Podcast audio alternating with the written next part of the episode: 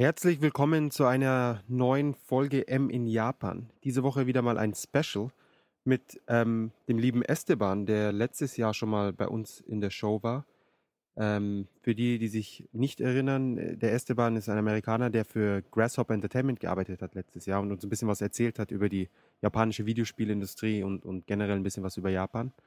Und jetzt ist er wieder da mit einem neuen Job bei einer neuen Firma. Es ist wieder mal alles auf Englisch. Ich hoffe, ihr haltet mein nicht perfektes Englisch ähm, aus über die nächsten 60 Minuten. Und viel Spaß mit dem Podcast.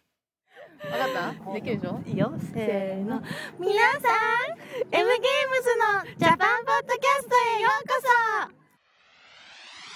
そはじめま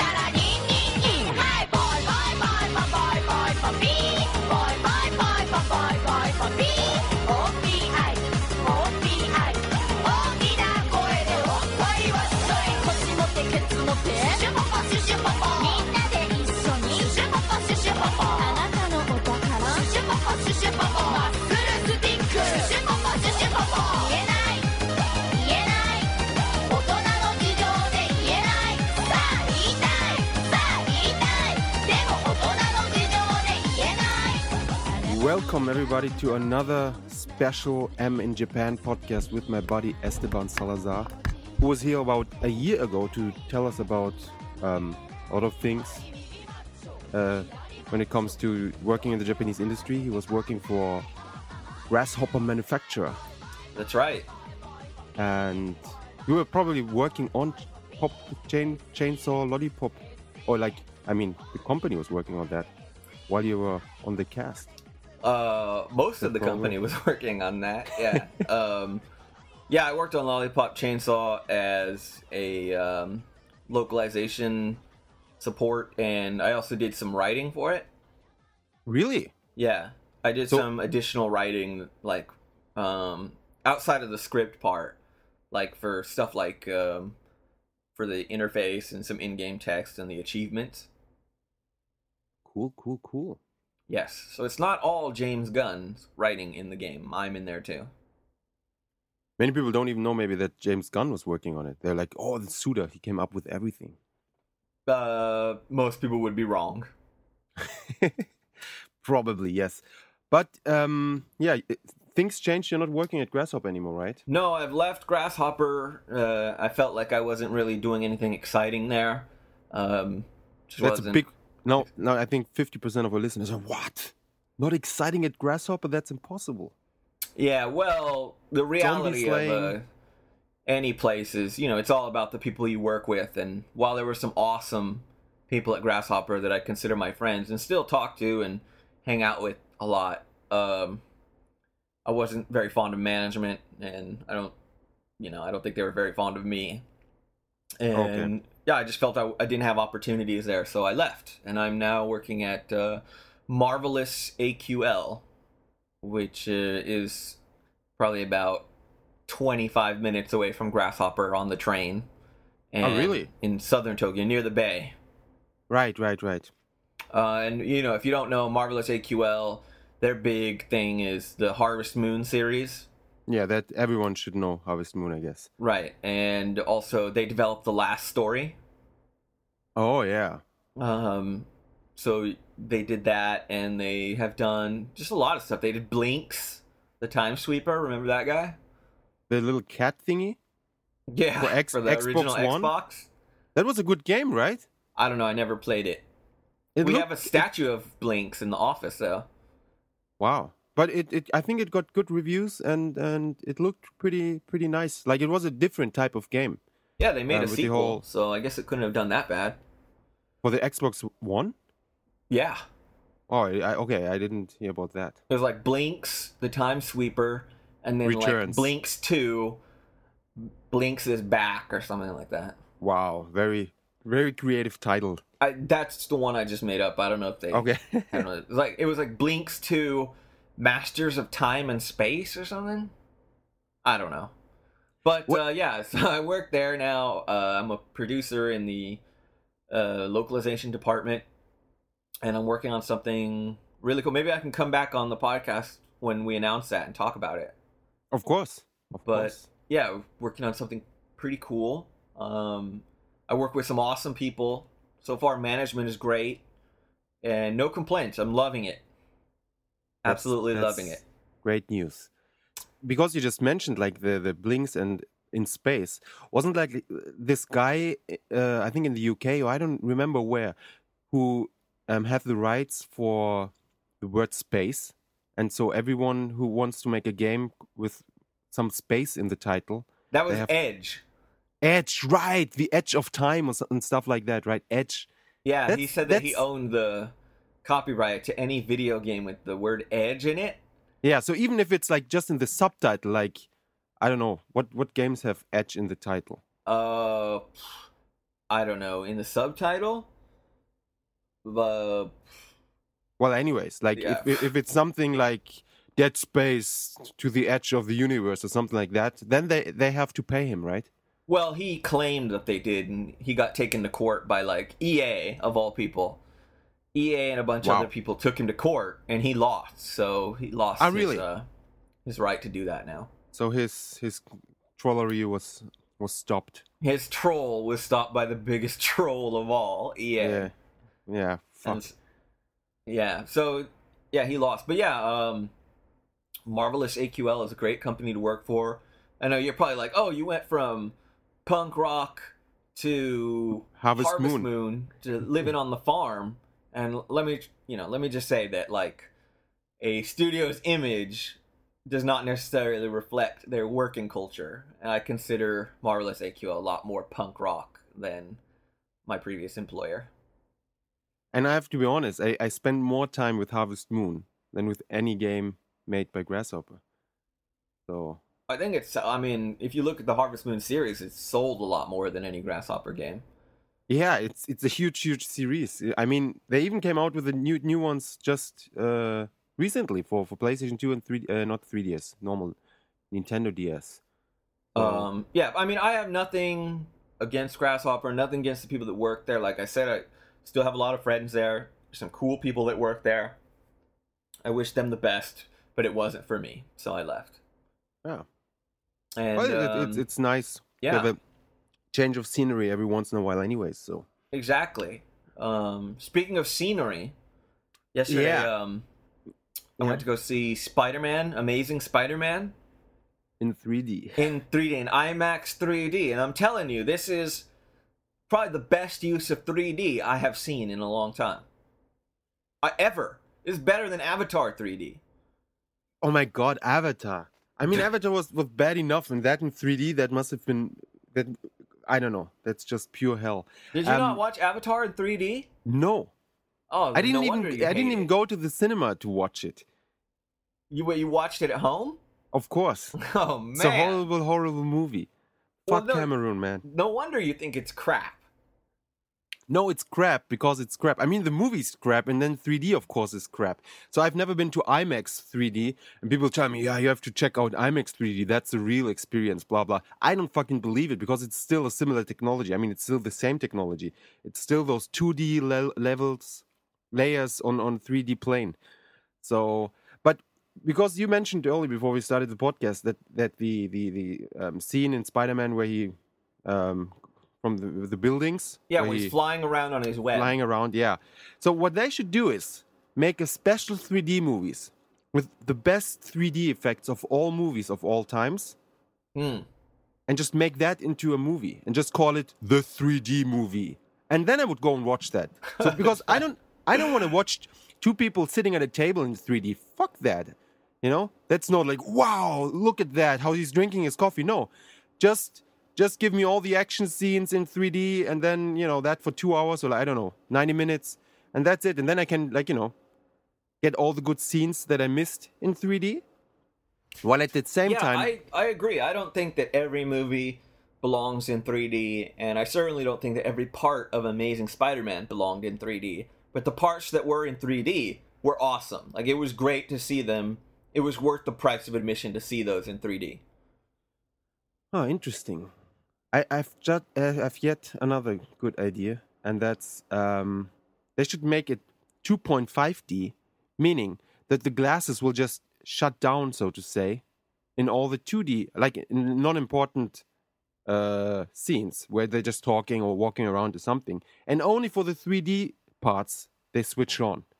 That way, you get the nice, relaxing, you know, eye relaxing 2D image for all the boring scenes. And then whenever something is going on, you get the 3D effect. They did that back in the day um, with uh, Nightmare on Elm Street 6, I think. Yeah, wow. Another great, great movie. Huh? Classic. yeah.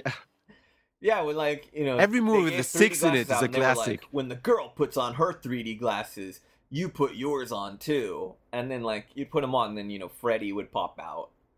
Wow, that's great. That's, yeah, big surprise then. But no, it was like you know, it was being on a ride. It felt like I was swinging along through the city with Spider-Man, more than you know just seeing it in 2D. On his back, you're like, I was like, "Whoa, this is awesome!" Like I really liked it. It- It's the first time that like 3D has really wowed me as a uh, as a medium. Even games in 3D, it's kind of neat, but I don't need it. yeah, I, I, agree. don't really care whether it's on or not. I do care. I want it off. That's the key, though, is that everyone thinks, you know, it's like special effects in that way, or like extra explosions in a game, or bloom lighting or something, right?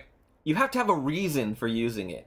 It has Yeah. to fit the place where you're using it. Otherwise, it's just worthless. But Wipeout, I could imagine, would be nice in 3D. Wipeout is really cool in 3D. Yeah. But for example, Killzone, I don't know. I don't. I, I found that game like the second. I did never played Killzone three. I found the second one like camera wise and control wise really uncomfortable. Like I don't know why. It, it just felt strange. It was so much shaking and and and so much. I don't know, not clean. Difficult to express what I'm feeling. Um, and that in 3D, I would just, I think, would just make it worse. Yeah, I thought gaming. I made this prediction. Maybe I did it on your show too. That gaming was going to be like the savior of 3D. That gamers were going to like really embrace 3D and be all about it. And that has not come true at all. True. Yeah. Everyone's basically like fuck 3D. Yeah.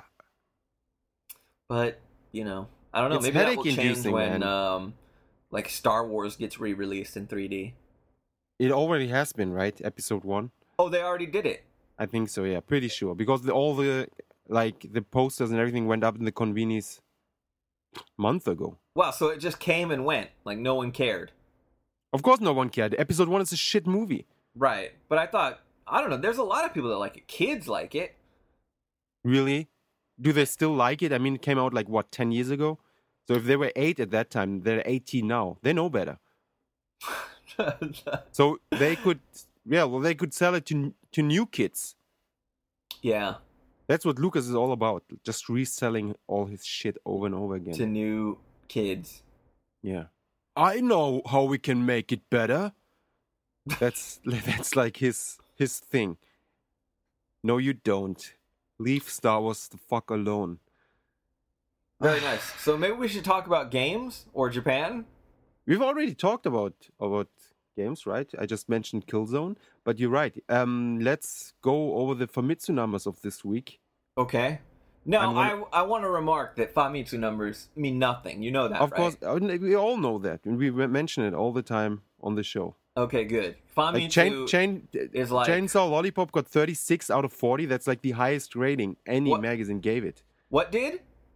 Chainsaw Lollipop Chainsaw. Yeah, 36 out of 40. Yeah, and for some curious reason, Suda51 is in the Famitsu every week, and his game gets 36 out of 40. Hmm, coincidence. It's Or also, it? you know, it's an interesting coincidence that uh, Kadokawa is the publisher of Famitsu and of the game. Wow.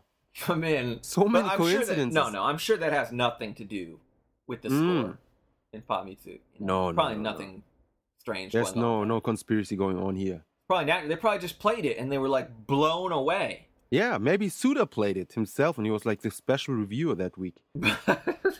Yeah, four It times. but he's humble. Ah, give it nine out of ten four times. Yeah, I won't give it 10.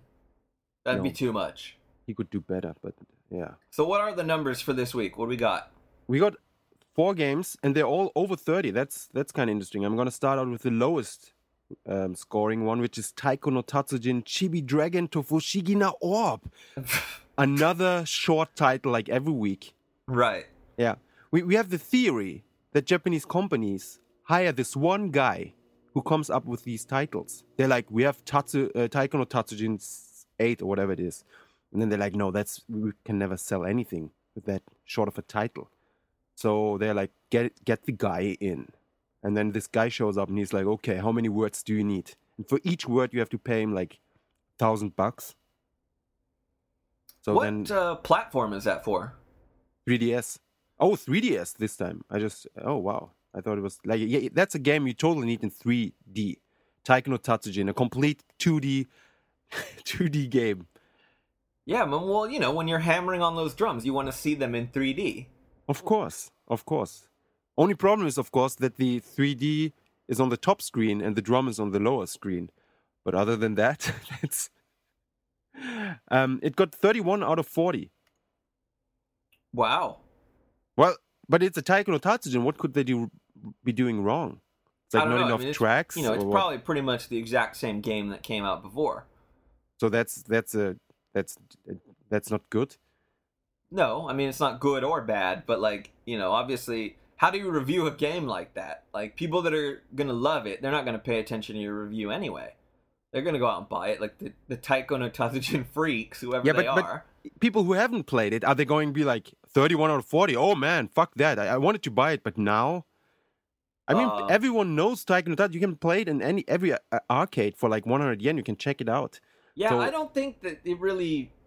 In Japan, I don't think reviews really matter. It's not even yeah. Well, I don't know, but that's how Famitsu did become number one. You know that, right? They introduced the the, the rating, and that's how they phew, exploded.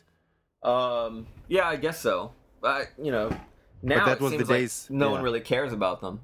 Yeah, because the numbers. no are- one cares about reviews. Yeah, especially from the Famitsu. Right. Well, I, yeah. Well, anyways, I, I would like to know what they wrote, but uh, I don't have the Famitsu here right now, so I can't. I will never know. Nobody will ever know, probably, who's listening right now. Let's move on to the next title. Another 3DS title, this time from Nintendo. Wow. Nintendo makes titles that are not with Mario, called Pocket Soccer League. Calcio Bit. Have you ever heard of that? uh, no, I haven't. Well, And, uh, Nintendo's the publisher, but maybe some other company who developed it. And what score likely. did that get? 32 out of 40. All right. Yeah. And I assume it's like a soccer building, soccer team building game. I have no idea. Like Okay. zero. I, I've never even heard of this. Yeah, neither have I. You know, Um, soccer games are really popular with kids in Japan, right? Yeah, like Inazuma 11. Yeah, Inazuma Eleven's huge. Yeah, it sells like crazy every time. But the other soccer games, I don't even know any other soccer Uh. games other than, than International Superstar Soccer, which is winning 11 in Japan. Right. But they have not been doing too well recently, have they? Uh, well, they've been losing out to. I think they they still sell well, but they're you know consistently just trounced by FIFA Yeah. in Which- terms of sales number. Yeah, which wasn't the case a few years ago. Right. Well, I apparently uh, ISS became like the better game, and so Mhm. people kind of gravitated away from FIFA, and then FIFA, um, EA hired on a bunch of guys to kind of like they hired make all the FIFA guys- good again. Yeah, they hired all the guys away from, from Konami. Did they? No, no, nah. They don't. They don't. I don't believe they would hire Japanese guys out of Japan to to the US and then teach them English. No, no. No. Well, I think there are Yeah. some guys from Konami Europe that work on Winning Eleven. Really? Like, yeah, to try to like get it so it feels more like a European know, title? European soccer game than a um, Japanese, Japanese made soccer game. I I just remember that there was like I think two winning elevens coming out every year. And uh, okay. and one was made by by Konami Computer Entertainment Osaka and the other by Tokyo. Huh. or maybe it was it was just two years, like with with um, Call of Duty, where they went Treyarch and then back to Infinity Yeah. Ward. So and the ones made by Osaka always sucked, while the ones made by Tokyo were always good. I wonder which, you know, fad will last longer, soccer or like Call of Duty type shooters. How is soccer a fad? Well, yeah, that's what I'm saying. Soccer's never going to go away, right? Yeah, yeah, yeah. Call of Duty, I think is is is the the, the days are counting. Yeah, I think Just too much out. of all this shit, man. Medal of Honor and and Battlefield now too, and which is popular too. So Yeah. Medal of Honor was pretty much shit, but but um yeah. To be honest, recently there's way too much shooting and killing going on for my taste. Really? Yeah, it's just, I mean the the, the first person shooters I don't know, they're kind of starting to bore me because it's just like you, you you run a few meters, then you have like those waves of enemies, then you shoot, then you keep running, you shoot, you keep running. With Call of Duty, at least you have well, I don't know about at least, but you have those like movie type of over the top action sequences. Yeah, but that's exactly what you're talking about. No, no, no, that's not really. I I enjoy the story. What I don't enjoy is like those waves and waves of enemies, and it's just always like the same. You don't really need tactics. You just shoot them all. That's Call of Duty. Yeah, I know, and, that's all the other games pretty much too. Like I'm playing Halo Reach right now, which which you like. I I enjoy it too, but still, you know, it's like get to the distraction point, and then you shoot your way there, and then oh, defend the distraction point, and then you shoot all the guys that that come from three angles, and then it's like okay, here's your helicopter, and then you're on the helicopter, and like, oh, shoot the guys on the floor, and then you get off the helicopter, and then oh my god, you have to deactivate this machine, and then you shoot your way there, and then you shoot your way out again. You know, it's like all this shooting all the time. it's like you want some more set pieces. like yeah I- love uncharted you know? I don't feel like i'm shooting all the time. It's like i'm shooting to get to some point to do something completely else. And then i get those like nice interactions and and the story and everything. I so see. it feels like it's there's a better pacing behind it. And call of duty is like only like the, the last two i played which was black ops and um, call of duty uh, not yeah the, the modern warfare 2 it's like just this roller coaster ride which is never stopping or slowing down it's just one loop after after the next it's like you jump off some cliff and then you grab this guy's arm and then you're on the helicopter and it get hits it get hit uh, gets hit by rpg and it, it falls down and then you i don't know yeah, it's- no, I know what you mean. yeah, there's no pacing involved anymore. And then in general, I find that the games like I watched this trailer for The Last of Us and Tomb Raider. Yeah. What's up with the violence recently? Can we tone it down a bit? I mean, why do we have to have to smash people's head against the wall and stuff? I mean, don't it's know. like this dad with his daughter, and then he goes, oh, "Yeah, let's throw this Molotov cocktail at that guy." I mean, come on. There's a, why is everyone so fucking angry in those games? Why are they all out for each other? You know? Um, you know what? I don't know. I can't answer that. Do, do you do you really enjoy like like bashing somebody's head in in a video game? I mean, it's not an alien. It's just like this dude in a in a I don't know t-shirt. Yeah, some homeless guy or something, Yeah. right? Yeah, what's going on? Yeah, you're right. There is a sort of like weird thing happening now where like a lot of the violence in games is being visited on representations of just like normal people. Yeah, And like, you know, they're not aliens or they're not robots. They're just like bums or something, right? yeah, Yeah, and that is kind of I don't know, it's it's kind of weird. and it's re- it's getting really physical. If I shoot someone in a game, I don't know. I, either I've gotten so used to shooting people after killing like I don't know. I I must have killed like an entire city by now inside of a video game, right? Sure. So, so maybe the, the whole gun and bullet thing is is has I don't know. I'm I'm immune to that right now. But this physical, like I don't know, strangling someone or like bashing him him against some hard object, that's in a way still shocking to me. Uh I'm not freaked out be- like, oh my could god, be that you're used to you know to gun violence. Yeah, and you know, um they say that, you know, like shooting someone from far away is a lot less traumatizing than like beating them to death up close, right? I wouldn't know Right. because I've never done either. Yeah, But um maybe games are kind of trying to show you how bad violence really is when it's that up close and physical. But why would they include it like every every five steps? Well, I mean, we've just seen sizzle reels for those games so far. We don't know if the whole game is like you squishing some dude's eyes out or throwing Molotovs on like every bum. you yeah, they, well, they have mentioned that you can clear the game without killing anyone, you know. But for me, I'm always I'm a little bit paranoid. So if if I go into I have to sneak through some alley and they're like ten dudes, and the last one uh, catches me, then all the other nine dudes will will come up and they will gang up on me.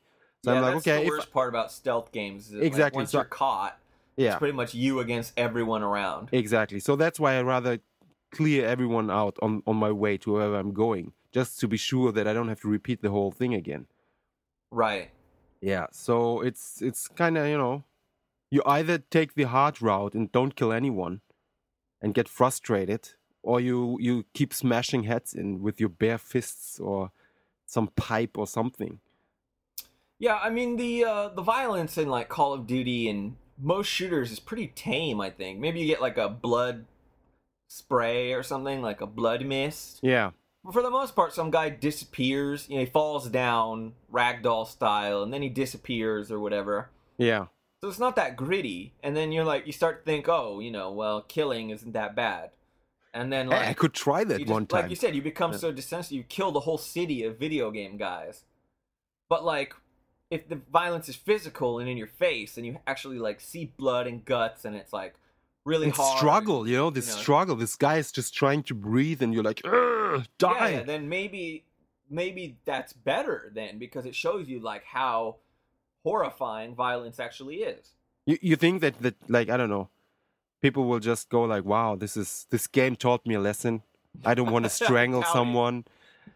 would I like- think I like to think if we have would, but I don't Yeah. know. I think if if I've killed like entire city with with my with a pipe and a cupboards and I don't know what, then I will maybe feel the same way that I feel right now about shooting people in in video games. But yeah, but I don't know. I don't if you if that happens to you, I don't know. I mean, I start to question your just how desensitized desensitized you are to like life.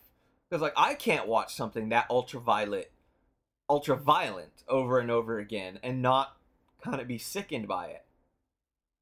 Like the you know, yeah. the violence in like I said, we've only seen like two, three minutes of the games so far. Yeah, You know, this yeah. new crop of ultra violent games. yeah, So I don't know. If you are indeed like beating a dude's head in the entire game, that's pretty out of hand, I think. And totally. I, I don't know if I could make it through a whole game like that. yeah, it's it's kind of yeah, it's depressing. I would imagine.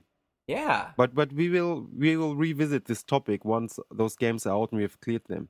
But what's And- funny Yeah. is that like everyone makes such a like fuss whenever there's something sexual in a game, right? Yeah, Like, oh my god, a tit.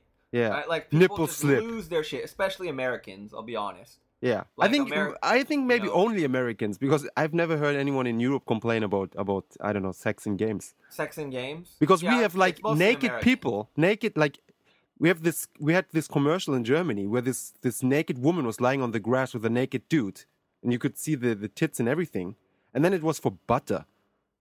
It's like try out this new fresh butter. And it's What i'm like wow Was he like inserting the butter into her or what? something like that. They had like this piece of bread i think and then he was like feeding her the bread. I don't know. But it was like really if you if you except for the last 10 seconds you, you could have never guessed that it was about butter. I was like, butter up those titties.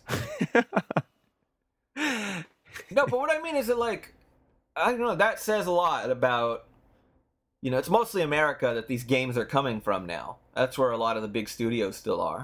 well last of us is from from england right No, man, it's from Naughty Dogs in uh, in uh, California.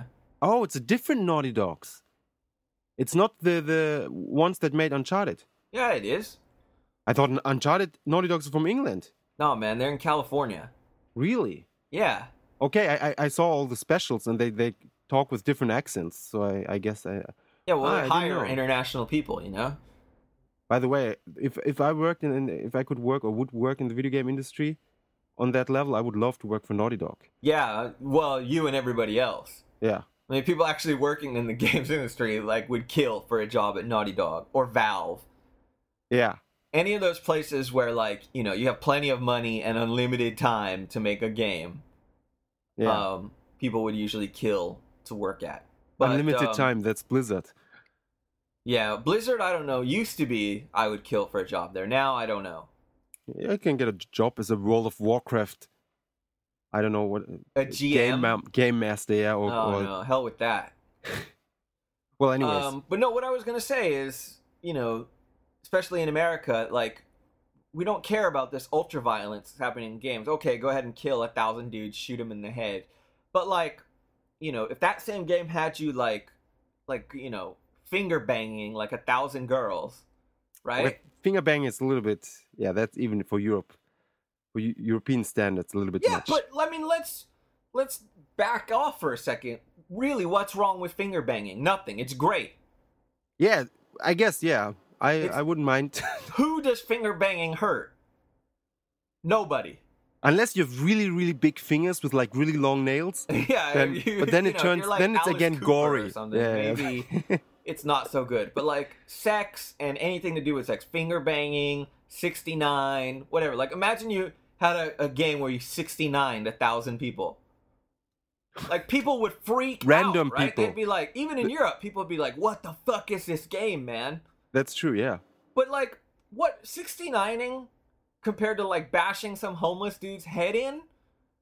It's It- like it's they're completely different things. One doesn't hurt anyone. It's quite great, obviously, and one is you know Bad for one guy. Yeah. like murdering someone. So I think there should be way more like sex in video games and less violence.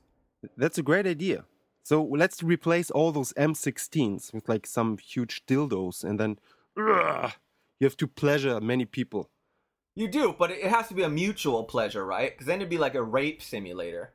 Right. right. Well, they can ask for it. They can be like, "Oh, please, I don't know, do it," and then it's not rape. Yeah, exactly. Like as long as you know you run up to like the uh the guy or whatever. you run up to the video game character and they're like, "Pleasure me," and then you do that. You finger bang them. How is that bad? I mean, it's a bad video game, but other than that, it's it's sure, great. sure. It's a bad Yeah. video game. Who wants to play that? I mean, if you're Yeah. gonna finger bang, you should try to do it in real life. But Probably, you know, yeah. on this on the scale of like good things and bad things in the world, like sex and sexual activities is like Up nowhere there. near murder or violence. no, no, nowhere. Yeah, and you don't usually you don't get punished for any of those things.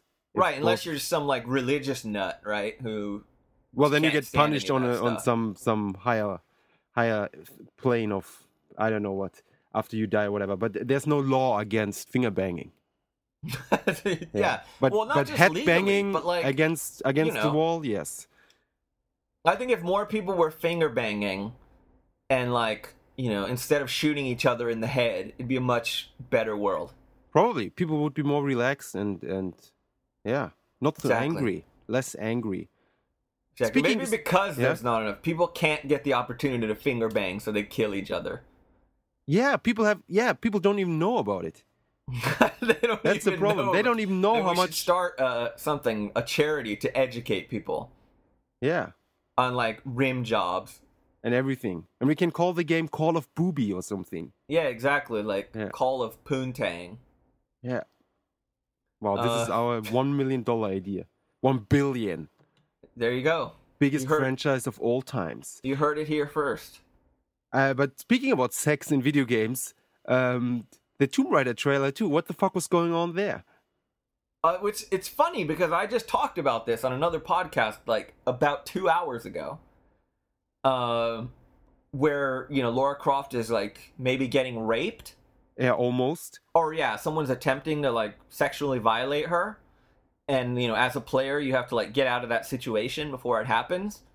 And the guy from Tomb Raider or from sorry Crystal Dynamics said, "Oh no no, it, it's cool because you know we think players they want to protect Laura Croft. They see her as weak, and they want to protect her. So that's the what the feeling we kind of want to have is they will want to protect her from this situation."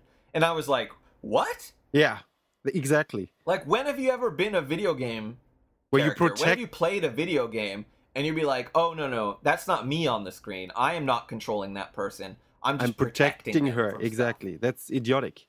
I've never heard of that because like the whole idea is that the character in the game is like personification of you. They're your avatar. Exactly. Exactly. So, yeah, I mean, if you want to go ahead and say Laura Croft, you, the player, is going to get raped and you have to stop it, I'm actually fine with that. Yeah, that's better than protecting. Well, yeah, because I think that it, you know, um, it's a legitimate situation as long as it like doesn't make light of the situation. Yeah, which which it actually didn't in the trailer. Yeah, it's not like the Yeah. guy was like, "Hell, let's do some raping," Yeah, yeah, yeah. or you know, something stupid. It's not like Laura Croft was like role playing rape or I don't know, like cosplaying or something while she was doing it. It was, you know, it's completely legitimate thing that happens, and for the a predominantly male player base, maybe it's a good thing to see what happens when you're like power.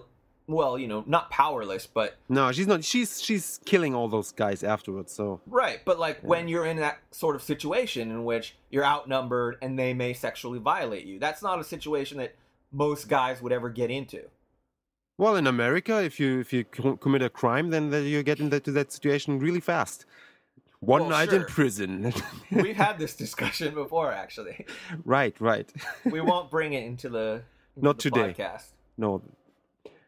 Um, but is it really okay? So you we play this game and then we, we run away from those rapists, and so afterwards, are we feeling like, wow, this was a great experience? And would we feel any less of the game, or yeah, if it wasn't in there, like this whole rape thing? Because personally, I don't need it. I think I will enjoy the game either way. Uh, yeah, I think it's it's not absolutely necessary, but I think it's a neat idea for a AAA, ostensibly AAA game starring a, uh, you know, one of game's most famous icons to sort of introduce that idea, you know, because that's never been tried in games before, has it? No, but I think it's it's a little bit a cheap shot. You know, it's not like they, and and they, they didn't they didn't have it in the game at some point, and people were figuring out when they first got the game after playing it. But it's like in the trailer, and I don't know. They they played that card really, um, purposefully. You think they did it for like to For the- raise buzz on the game. Exactly for the con- uh, con- contro- controversy. controversy to m- get press yeah. for the game. Exactly. It Because obviously be. people are Um, talking I about think Maybe you know they kind of looked at how Laura, you know, in her previous incarnations was kind of like over sexualized. You know, like huge t- huge boobies Yeah. and like you know torch tight short little outfits in like the middle of winter and stuff. But she was badass. Yeah, I mean that's the argument everyone makes, but like, you know, now they're kind of like they're reversing that. Like, oh, maybe she's a sexual object, but this is kind of the danger that could happen to you if you're, you know, a sexual object.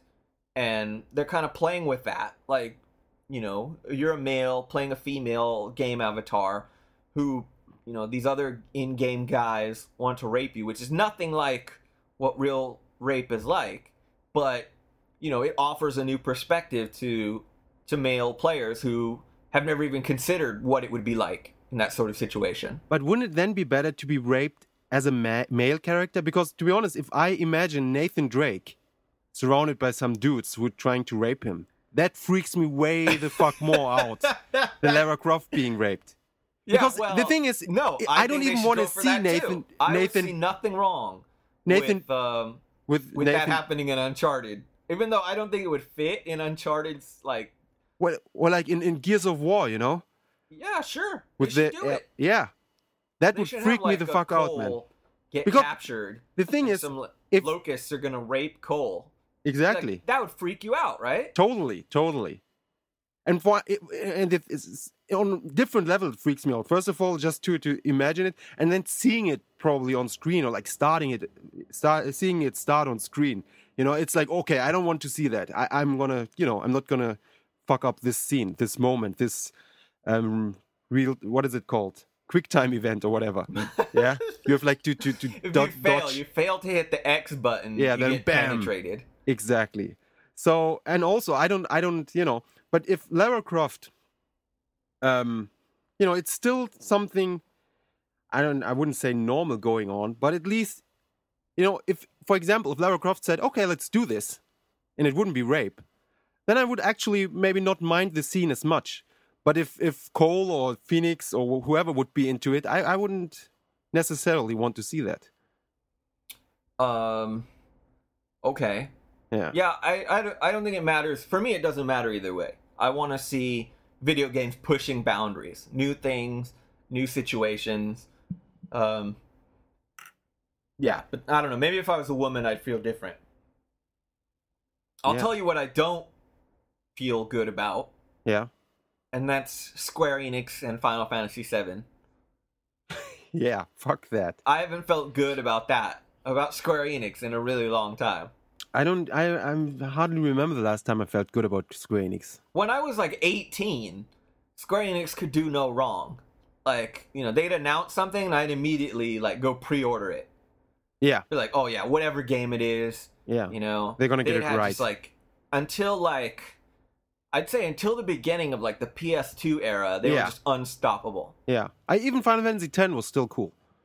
I liked Final Fantasy X. Me and Dale, uh, my co-host on Call Podcast, which is my podcast I do. Right. Right. We have to Um, mention that one again at the end.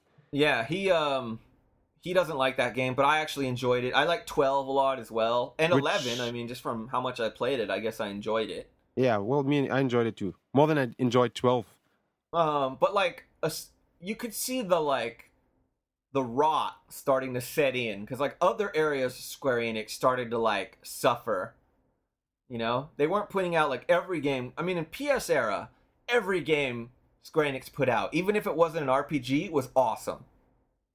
Yeah. Well, it I was. mean- well, I mean, at least pretty good. I mean, even like stuff like Tobal, Air Yeah. Guides, Einhander, which is a shoot 'em up. It was. It's still great. You know. Um. Yeah, Brave Fencer Musashi. Yeah.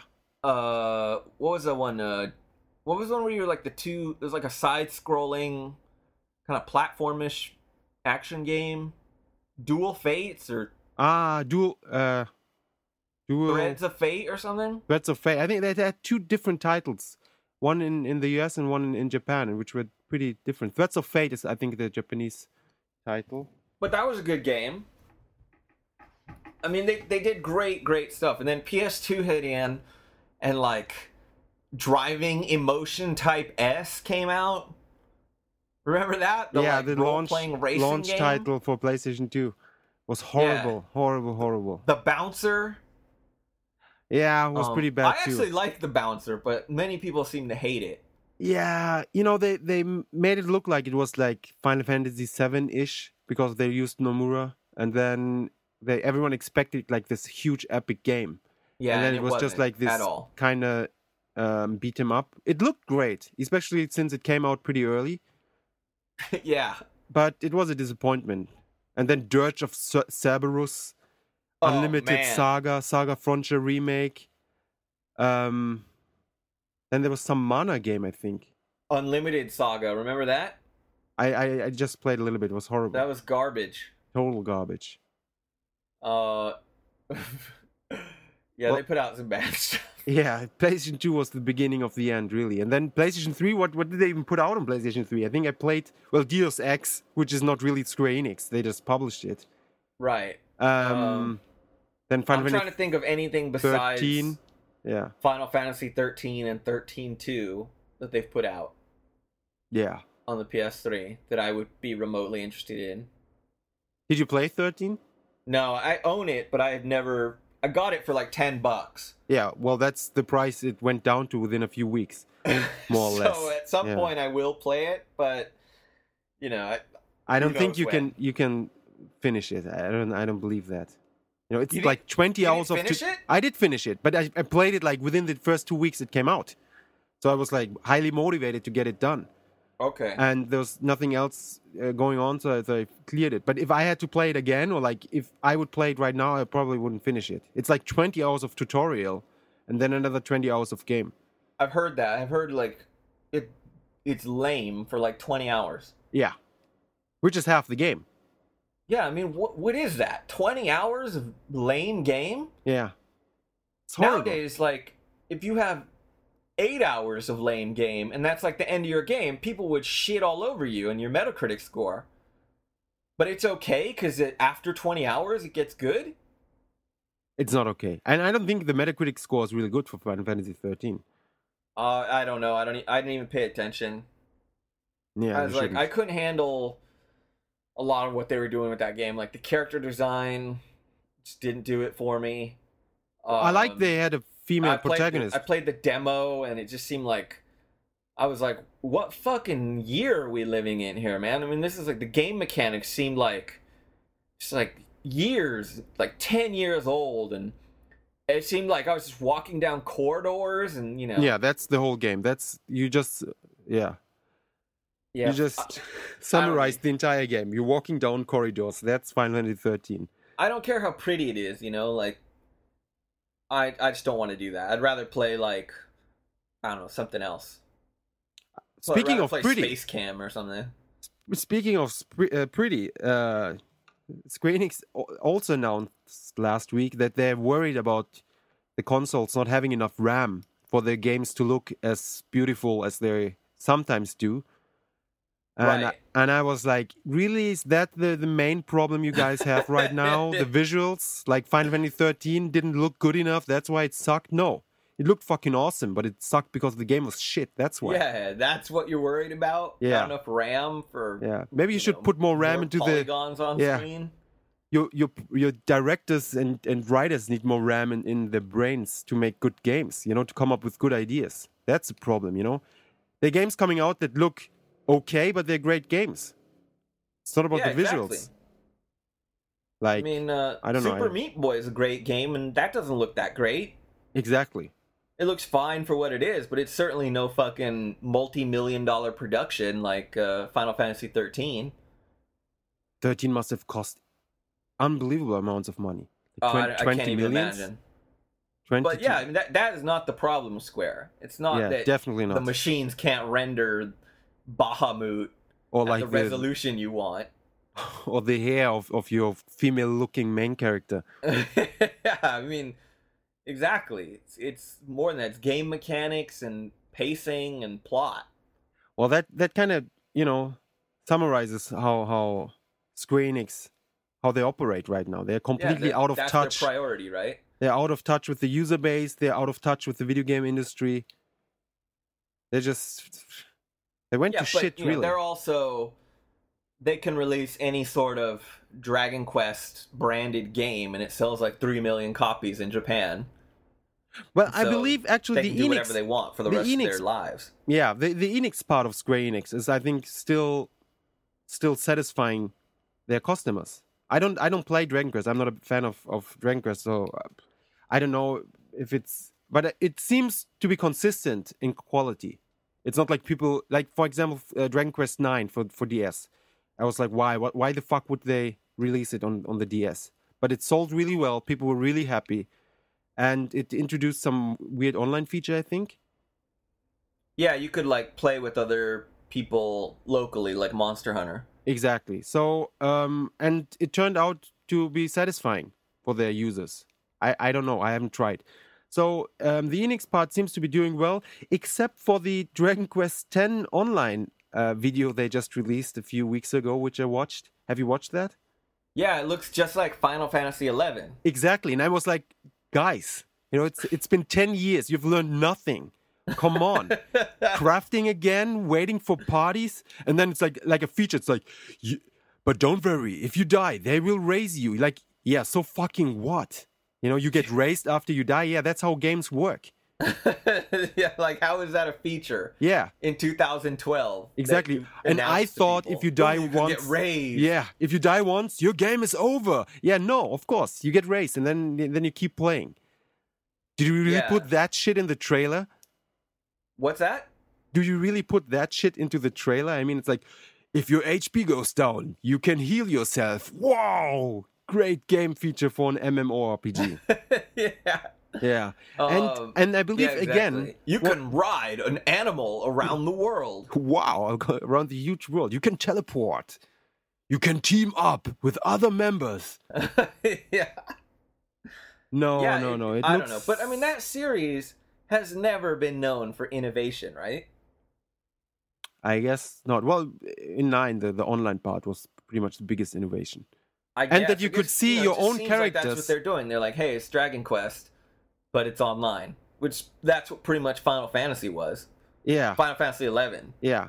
But it took them like how how many years? It took them five years for the game to actually be playable properly, Yeah. without you being like just sitting there and fucking Jun- Jeuno, waiting for an invite on your Oh thief. man, I had I quit long before that because I got tired of like getting off work at like ten at night, getting home to play some Final Fantasy, waiting like an hour and fifteen minutes to find a party, and then like you know, uh, and then r- dying. for like twenty minutes Exactly. until everyone dies, like going out to where you're supposed to level up. exactly on the And, way uh, to the you uh, know. to the to the location. Yeah, Yeah, you know, you'd have to like sneak and invisible through the most dangerous areas.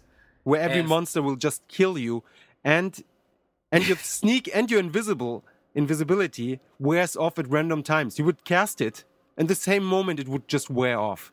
Yeah, yeah. Um, and then you know, of course, sneak and invisible were not.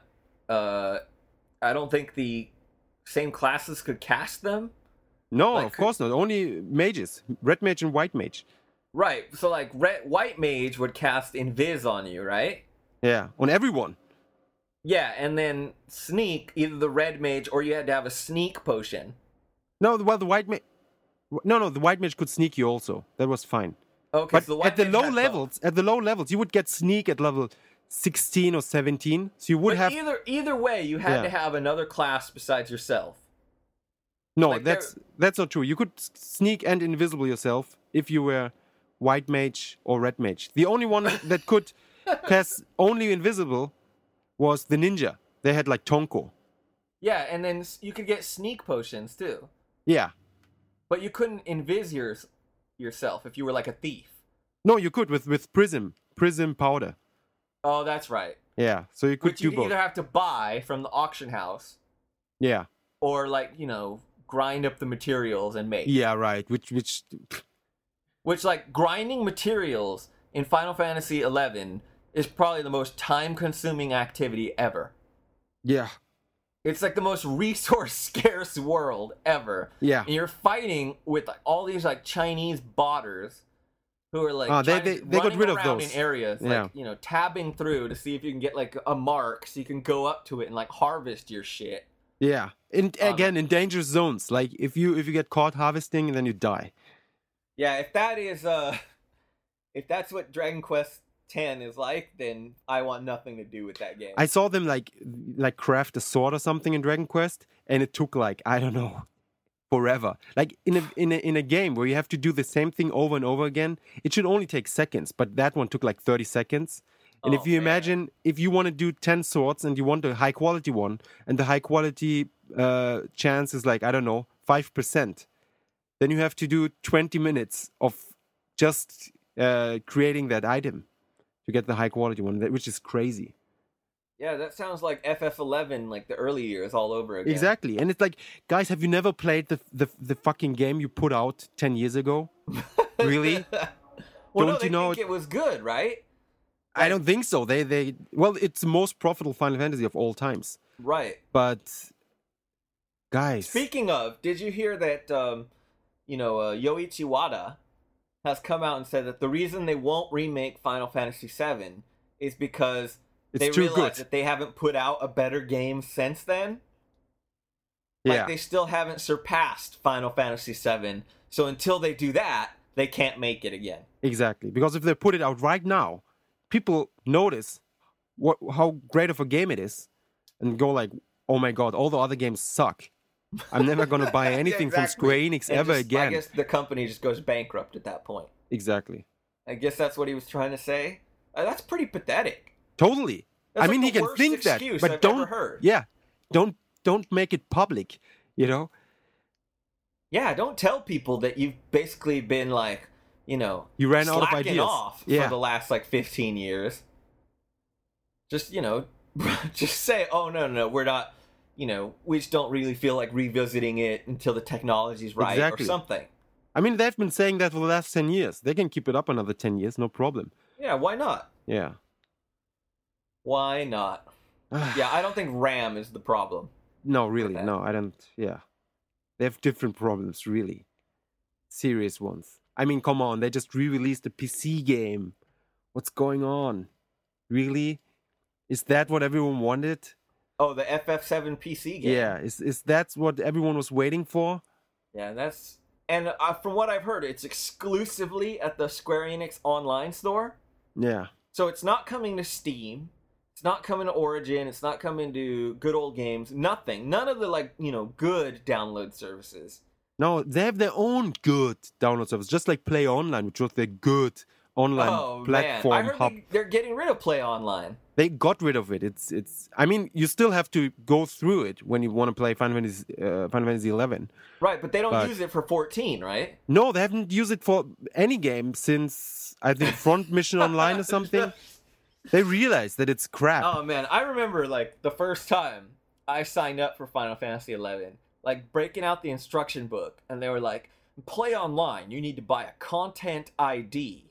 Your Play Online password and your Final Fantasy 11 password are different." yeah, yeah, I was, I was like, "What the fuck is all this shit?" yeah. Like, I mean, it took me like four hours just to get into the game the first time.